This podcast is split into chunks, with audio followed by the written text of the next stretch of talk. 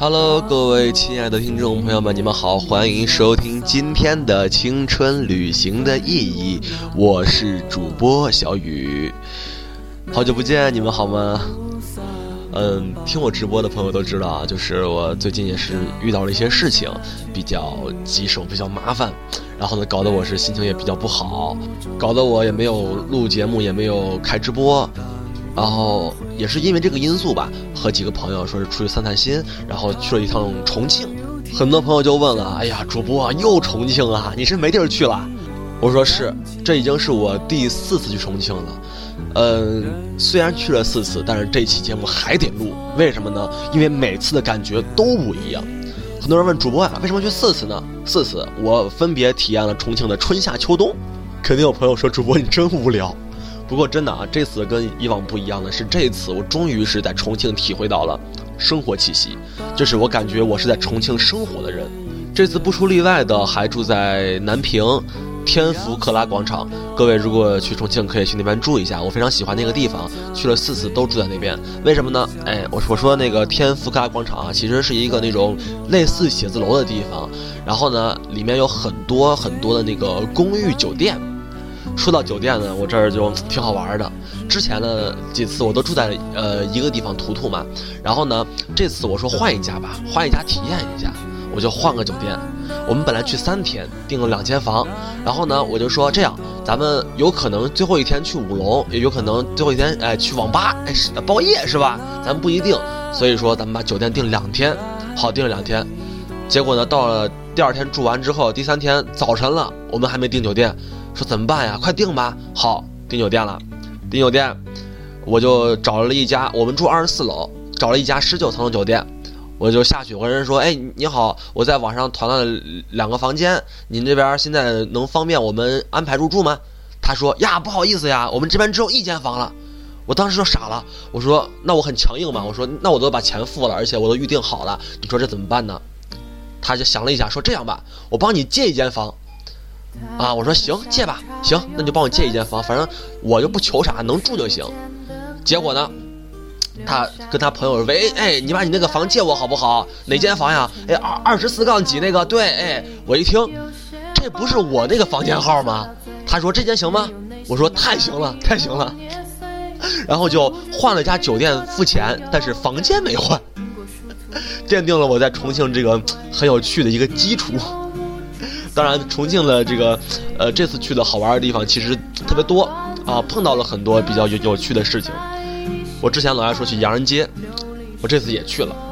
洋人街呢是重庆的一个这个旅游区嘛，一个呃一个旅游的一个呃游乐场创意区。去旅洋人街呢，之前特别推荐你们坐这个五块钱的这个缆车，哎，从洋人街的一头坐到另一头只要五块钱一个索道。这次呢，我也是不出意外的去做了索道，还是做了那种摇椅的索道，就是一个椅子挂在空中那个比较害怕的索道。当时我正在空中正嗨呢，啊，正快乐呢，发现底下呢有那种就那边比较特色的小 KTV，就是呢路边建一个房，像公厕一样，然后里面有电视，然后有音响让你唱歌，声音很大。我们正从那上方走过的时候，底下一个房间，三个女孩子，啊，嘹亮的歌喉。不是那个音调就不说了，不知道是啥音调，唱了一首《天亮了》。当时在缆车上的我都傻了，你知道吗？一下目光呆滞了。很多朋友是不是不知道《天亮了》这个来就是来源是什么？就是韩红那首歌《天亮了》，是写给了一个故事。这个故事呢，就是在某个地方啊，一个缆车上面，缆车出事故，缆车坠落了。然后呢，两个呃年轻的父母把自己的小孩把自己的孩子拖了起来，然后呢，孩子活了下来。然后歌词就是我看着爸爸妈妈就这么走远，留我一个人在人世间，啊，我我然后我在空中瑟瑟发抖，我当时就想变身绿巨人，我告诉你，一下跳房顶上把把房顶给他砸穿，在公厕唱歌你还唱这种歌，有没有素质？简直了！所以说，各位朋友一定出门啊，不要干这种事情啊！干这种事情，我跟你说啊，你是要遭天谴的。小心哪天绿巨人真来了，简直太过分了！我跟你说，这个从缆车出来之后吧，哎，说算了算了，哎呀，也别影响玩的心情，接着玩。我们就走来走去，发现一个攀岩，我们几个小伙儿本来是很正常的一个事情嘛，突然就看人家一个女孩儿上去了，然后我朋友就问我，哎，你看你能不？我说这有啥不能的吗？男孩子之间嘛，互相激一下，互相吹捧一下，你推我，我推你，就一块过去了，啊，一个人二十五，我们一共花了七十五块钱。这七十五块钱呢，其实也不贵，但是呢，这还没算完，就是我用事实告诉你们，真的人要理智啊，不能这个听信别人的吹捧啊。我们这有四个赛道，有儿童赛道，就是很平，然后很爬很快的；还有美女赛道，稍微有有一点那种凹凸；还有这个精英赛道，就是这个凹凸上面还有这个，就是把很多手扒的地方给去掉了，就很多空的地方。然后呢，还有极限赛道，就是负角度赛道。然后我那同学说：“这样，咱俩猜谁赢了，谁爬美女道，好不好？”我说：“行。”然后我赢了。我就说我要爬这个美女道，我同学说我要爬我要爬旁边这个哎，这个精英赛道。好，旁边那个给我绑绳索的教练就就跟我同学说说，哎呀，我看你这个体格可以，你去爬那个哎极限道试一下嘛，挑战一下嘛。我同学说不行吧，没事没事，你肯定行，我我看好你。我同学一听这好吧，那我爬极限道。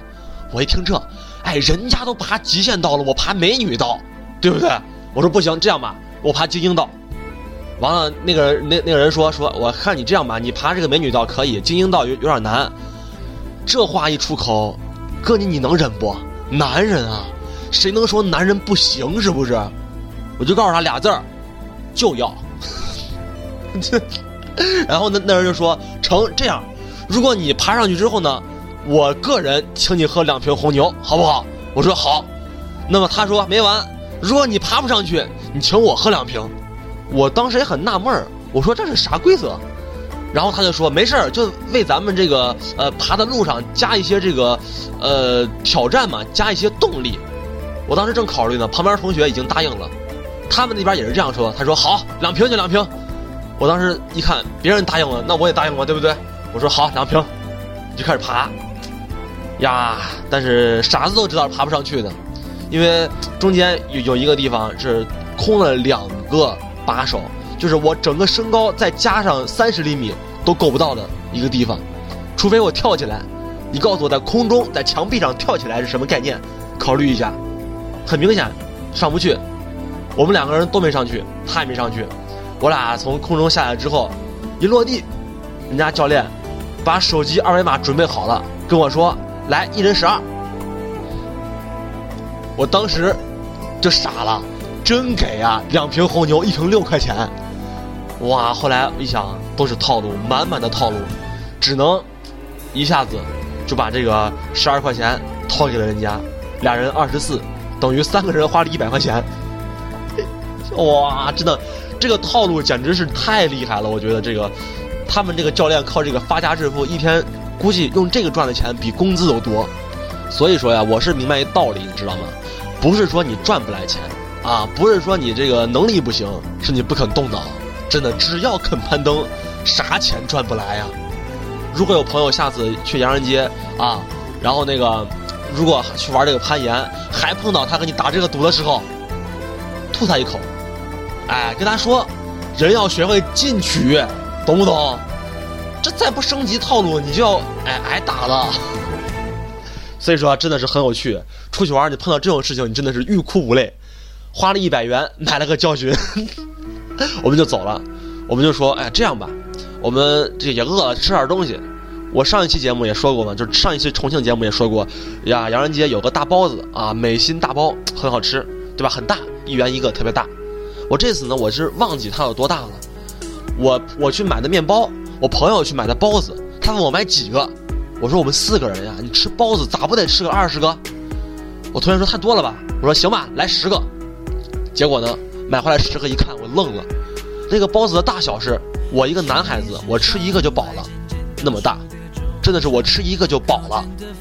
买了十个包子，我们一人吃了一个，然后看着剩下六个包子傻了。不光如此，还买了那种大面包，一块一个，大到离谱的面包，买了十个。于是，在重庆几乎就没有吃过正经饭。就拿了提了一兜子面包，一兜子包子，走一路吃一路。哇，虽然说挺好吃的，不过你让你天天吃吃那么多，真的是好难受啊！啊，说到吃的，其实还想到重庆的这个有有个早餐。我们第一天到重庆呢，呃，去的比较早，然后早晨呢，在南平的这个地铁站，就是工贸工贸站这个附近吃了一个早餐。它里面说包子跟粥，我们也说，哎，行吧，买包子粥。买了一点之后，发现这个他们桌上有免费的酸豆角。哎呀，我特别喜欢吃酸豆角啊！我就是说，哎呀，这特别好。我们四个人，一人一碗粥，酸豆角吃了一盆儿。人家把桌子上的那一盆酸豆角吃完了。我当时挺不好意思的，我说我们这个一个粥哎两块钱，我们加起来还没有这一盆这个酸豆角贵呢，啊，把人家吃完了是不是挺挺不好的？结果一回头，旁边的一个壮汉，啊，一个这个三十多岁上班族应该是，点了一碗粥，一个人把一盆酸豆角吃完了，真的是一个人就差把这个粥倒进那个盆里面搅一搅，然后涮个味儿。真的啥都不剩，里面辣椒都不剩。哇！我看到这儿之后，发现真的，我不知道重庆人到底口味是怎么样的，但是我见的这些人真的不是寻常人，真的不是寻常人。各位，如果有机会可以体验一下，真的挺好吃的。然后这次重庆呢，还有这个见了一个这个听众朋友，就是上次开直播这个在里面唱歌的一个音乐老师。哎，我特别。呃，这个不是呃不是喜欢是仰慕，对仰慕人家，因为人家这个写歌原创，我听过之后觉得很好。终于这次我是在重庆见到了啊，毕竟然后人家还请我吃了个饭，对，主要是请我吃了个饭，要吹捧一波。然后呢，吃的吃的都是火锅，火锅其实大家都吃过嘛，啊，那个重庆啊四川特产。但是呢，我吃火锅同时，我又认识到了一个另一个重庆的特产。什么特产呢？印度飞饼。对，我们正在吃火锅的时候呢，一个人跑过来说：“哎，你们这边吃飞饼不？”然后呢，我我的听众说：“这哎，这是特色，吃不吃？”我说：“特色啥飞饼啊？”然后呢，一会儿上来一盘印度飞饼，就是很脆，然后切成小片那种飞饼。我当时很诧异，我以为他跟我开玩笑呢。直到我到了洋人街，还有这个磁器口这些小吃街的时候，才发现，原来他没跟我吹，真的是。啊，一个印度老黑，然后放着那个我要飞得更高，然后每次飞得要飞得更高的时候呢，把饼就飞上去，然后呢，有的有的时候是两个飞饼摊儿摆在一起，两个人比谁飞得高。哇，我就说为什么这个四川这么多这个印度老哥呢？然后呢，我那个同学嘛，大学霸啊，学习比较好，非得过去跟人聊个天儿，跟人跟人说个啥？跟人说就是 Can you？Can you for me take a photo？还是怎么着？我也记不住了。就是意思就是说，你能跟我拍张照片吗？哎，但是呢，老哥吧想了半天啊，好像没听懂。然后呢，想了半天回了一句“中”。我说你是河南嘞？当时我都是笑趴下了。我说这个这个印度人这一口流利的方言，我说你是不是光长得像印度人呀？去海南晒了晒，回来就装印度人卖飞饼。很有趣，很有趣，所以说各位如果去这个，呃，重庆的话，一定要体验一下重庆特色小吃印度飞饼。啊，不过说正经的，还是跟各位推荐一下那天那个那个朋友带我们去吃的火锅店，对，很推荐，就是在这个，呃，渝北区吧，就是在重庆北站附近了，那站轻轨叫唐家院子，对。我就为啥记得很清楚呢？因为他那个轻轨的报站英文就是“唐家院子”，然后我就很爱学，就非常好玩，又很有趣。然后呢，那个地方呢是叫火锅一条街，有很多火锅店都是那种露天的，然后搭一个小棚子，然后你们就在棚里吃，就感觉像路边摊儿，但是呢又很好吃、很美味的这样的火锅店。对，体验一下非常不错，比你去那种游客火锅啊，朝天门附近的那些店里面的火锅会好很多。也会实惠很多，很经济，一个菜大概就是十块到三十之间吧，没有特别贵的菜，而且量都还很很不错，所以说很推荐各位去体验一下这个重庆本地人推荐的火锅吧。其实这次在重庆呢，也是吃了蛮多的火锅的，然后我也总结出来了一个这个经验，为啥呢？我很羡慕那些不吃辣锅的人，因为去重庆嘛。火锅肯定都是辣的嘛，但是呢，如果有朋友吃不了辣，就是我一个朋友，就是吃不了一点点辣，一点胡椒都要把饭倒了的这种人啊，他吃不了辣，我们只好给他点个拼锅嘛，什么菌汤的啊、番茄的、三鲜的，是吧？然后我们其他人就抱着半个锅吃，他一个人抱着半个锅吃，而且没人跟他抢。哇，你们都知道重庆火锅嘛？更多的一些什么牛肚啊，是吧？啊，鸭肠、鹅肠这些东西都很少嘛。然后你一筷子一夹就没了。我们这个一群人吃辣椒的就在这抢，然后那些不吃辣的就他一个人啊，一个人吃的很慢很悠闲。我们吃完他还说等会儿再让我捞会儿，哇，好气！所以各位，如果下次饿了吃火锅怕抢不到，就说你不能吃辣椒，啊，这招简直是哇太好用了，我觉得。然后这次呢，也去了一下这个重庆的这个山城步道，哎，这个东西也不是特别大的一个旅游景区，但是在最近比较知名了吧？各位如果想去，可以去一下，就在这个轻轨站叫七星岗附近，对，可以去看一下这个山城步道，看看老重庆是什么样子的。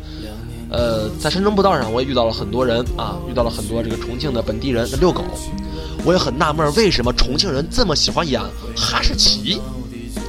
哇，满街哈士奇，而且是那种巨肥无比的哈士奇，就是如果它扑到我身上，会把我推倒，那么肥。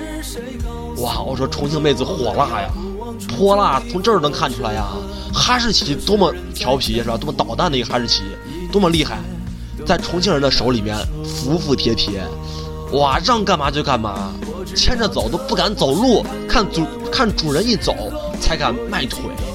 你说说这。重庆妹子多牛逼呀！所以说这个，哎，找个重庆女孩当女朋友，或者说是啊，重庆女孩这个好好相处是很不错的。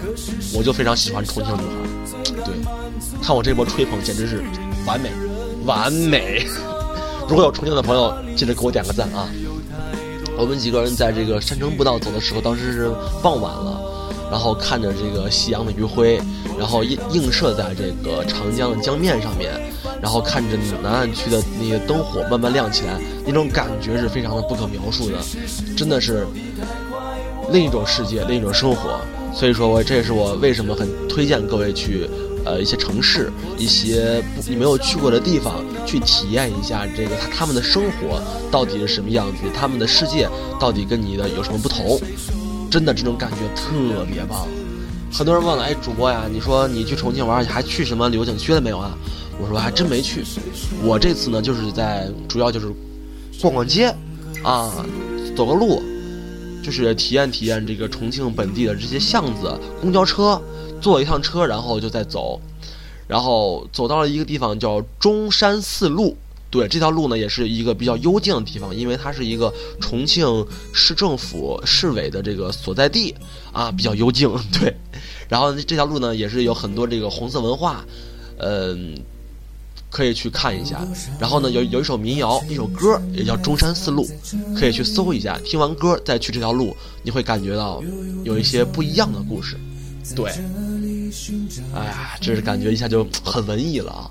到重庆的那种巷子里一走，然后呢，一个人拿一罐啤酒，然后呢边走边喝，然后看着远处的一些小孩在嬉闹，然后看着那个前方的上坡，哎，汽车爬得很费力。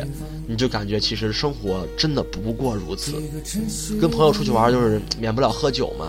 我是刚打完狂犬疫苗，因为我前一阵被狗咬了，就是哈士奇干的。对，哎呀，被狗咬了，我不能喝酒，不能喝酒怎么办呢？我就陪他们喝呗。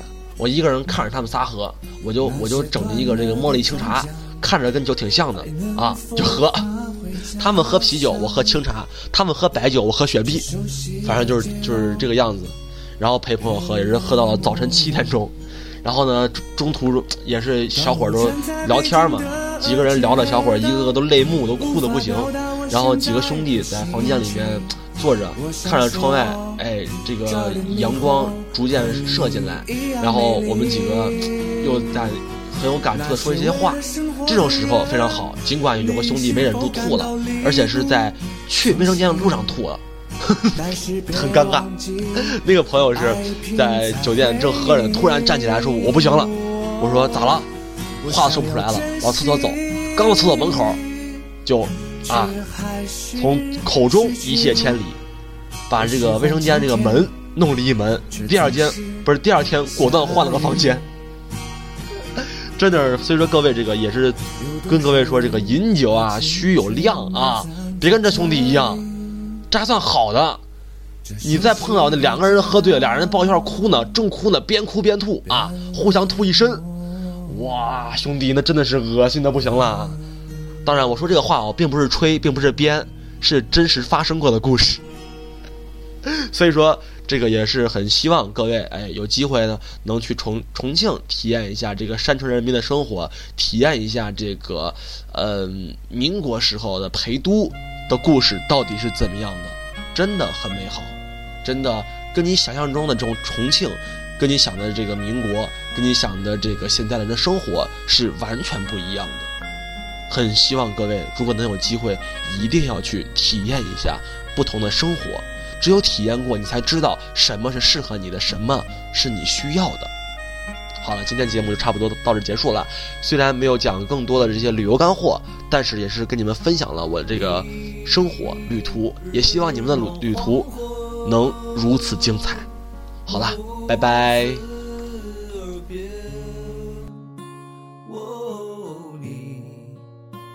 在陌生的城市寻找一片光。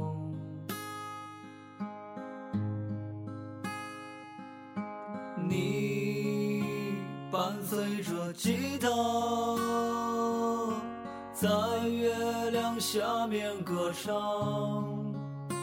哦，你在霓虹灯下看着车来车往。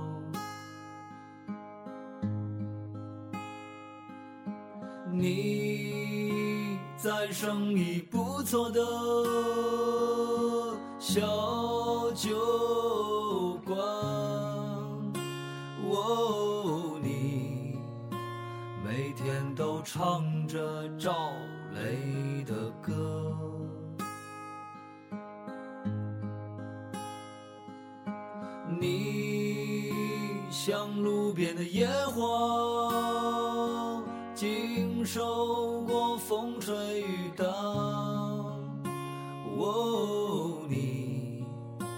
伤心时总是会想起他。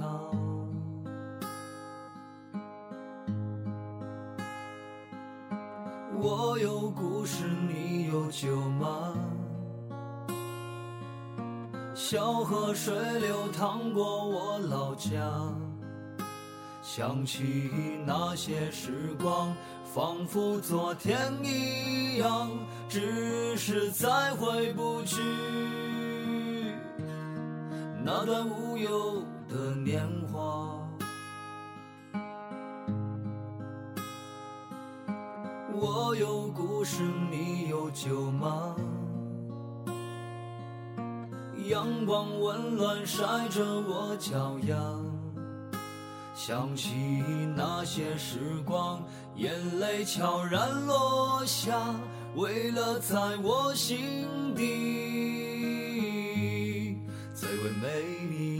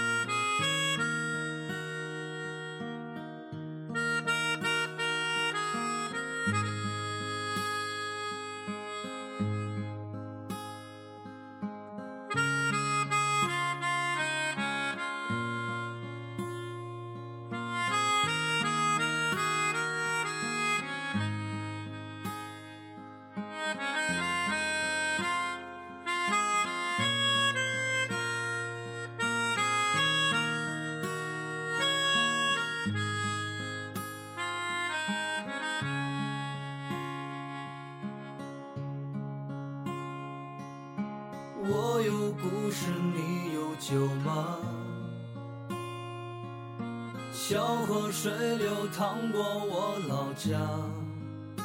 想起那些时光，仿佛昨天一样，只是再回不去那段无忧的年华。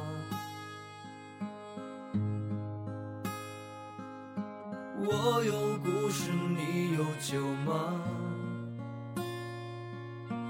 阳光温暖晒着我脚丫。想起那些时光，眼泪悄然落下，为了在我心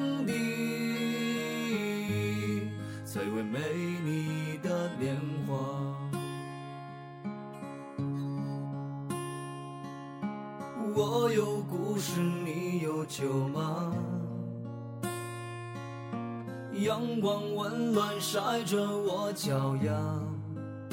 想起那些时光，眼泪悄然落下，为了在我心底